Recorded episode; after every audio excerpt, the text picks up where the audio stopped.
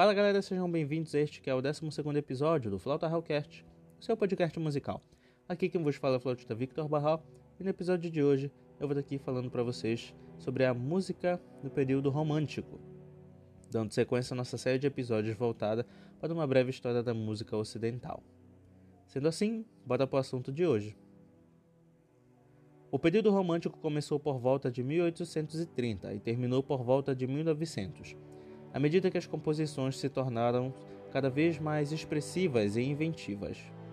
Sinfonias extensas, música virtuosística para piano, óperas dramáticas e canções apaixonadas inspiraram-se na arte e na literatura. Compositores românticos famosos incluem Tchaikovsky, Brahms, Mahler, Verdi, entre outros. A era romântica é conhecida por sua intensa energia e paixão, as formas rígidas da música clássica deram lugar a uma maior expressão e a música se aproximou da arte, da literatura e do teatro.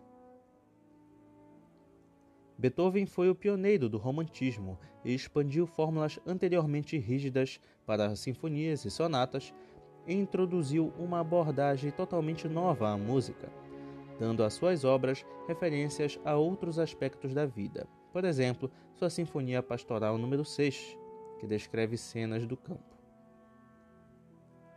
Assim como as sinfonias, o poema de tom e a abertura descritiva eram populares como peças de música orquestral autônoma que evocavam qualquer coisa, desde uma pintura ou poema a um sentimento de fervor nacionalista.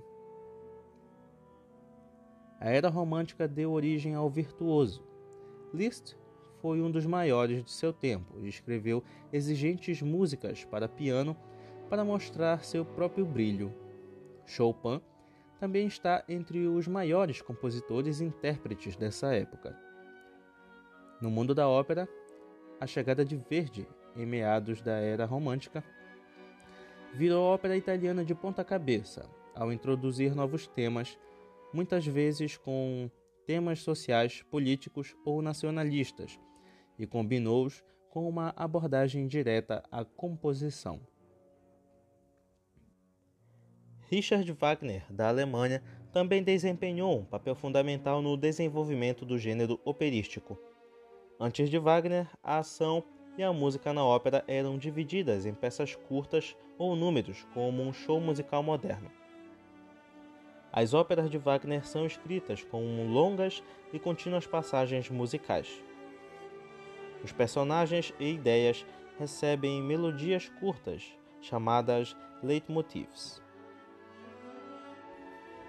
As ideias de Wagner dominaram a maior parte da música, das sinfonias em grande escala de Bruckner e Mahler aos poemas e óperas de tom heróico de Richard Strauss, chegando até a Itália, onde Verdi e Puccini começaram a produzir óperas de acordo com muitas regras das de Wagner. Ideias e composições se tornaram cada vez mais estranhas e inventivas, até que as regras musicais tiveram que ser reescritas. E o cenário foi montado para a maior mudança na música em séculos o início do modernismo. Sendo assim, galera, a gente vai falar sobre música no modernismo no nosso próximo episódio. Beleza? Tamo junto. Tchau!